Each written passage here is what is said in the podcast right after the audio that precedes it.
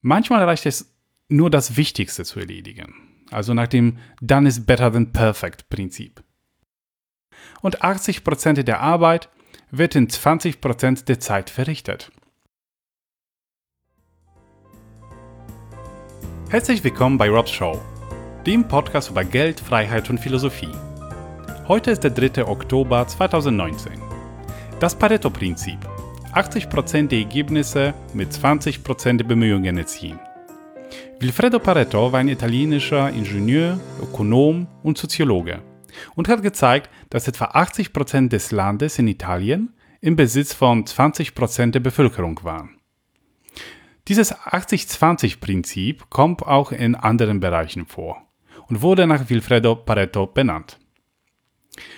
Also letztendlich geht es darum, dass 80% der Effekte von 20% der Ursachen kommen. Die Ursachen und Effekte müssen also nicht linear zueinander in Beziehung stehen. Zum Beispiel 10-10, 20-20, 30-30. In dem Beispiel ist es 80-20. Welche Anwendungen hat er? Welche Beispiele? Wo kommt es noch vor? Zum Beispiel, 80% der Verkäufe werden von 20% der Kunden generiert. 80% der Unfälle werden von 20% der Fahrer verursacht. 80% der Steuern werden von 20% der Steuerzahler bezahlt. 80% der Straftaten werden von 20% der Straftäter verursacht. 80% der Fehler werden von 20% des Quellcodes verursacht. Und 80% der Arbeit wird in 20% der Zeit verrichtet. Wie hilft jetzt das Pareto-Prinzip? Wenn wir es kennen, wie können wir es anwenden? Also, in erster Linie hilft es, Prioritäten zu setzen, um die Ergebnisse zu maximieren. Also es ist auch kein Naturgesetz, es kann vorliegen, muss aber nicht. Und es kann auch in anderen Verhältnissen vorkommen. Zum Beispiel 70-30, 40-60 aber die Summe der zwei Zahlen, die muss nicht unbedingt 100 sein. Es kommt von der Anwendung zur Anwendung unterschiedlich. Also letztendlich geht es um die minimale effektive Dosis. Wie viel Energie ist nötig aufzubringen, um ein Ziel zu erreichen? Um keine Energie zu verschwenden, die besser woanders eingesetzt werden könnte. Es muss nicht also immer 100% investiert werden.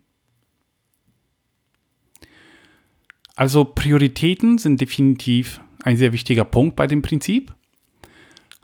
Vor allem, wenn ich eine Aufgabe habe, eine, eine Liste von Unteraufgaben. Wo fange ich an? Arbeite ich gleich los?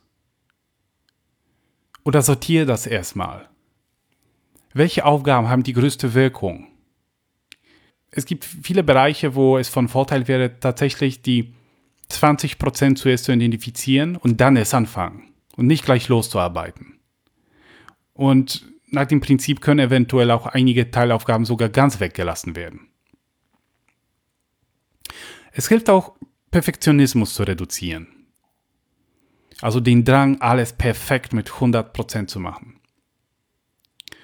Manchmal reicht es nur das Wichtigste zu erledigen, also nach dem Done is better than perfect Prinzip. Es kann auch als Heuristik für Risiken angewendet werden. Wo ist das höchste Potenzial von Risiko? Wo ist die höchste Wahrscheinlichkeit, ein Risiko zu finden? Da gucke ich zuerst. Wenn ich mehr Zeit habe, kann ich weiter gucken. Aber wenn ich eine begrenzte Zeit habe, begrenzte Ressourcen, da gucke ich zuerst. Da ist das höchste Potenzial.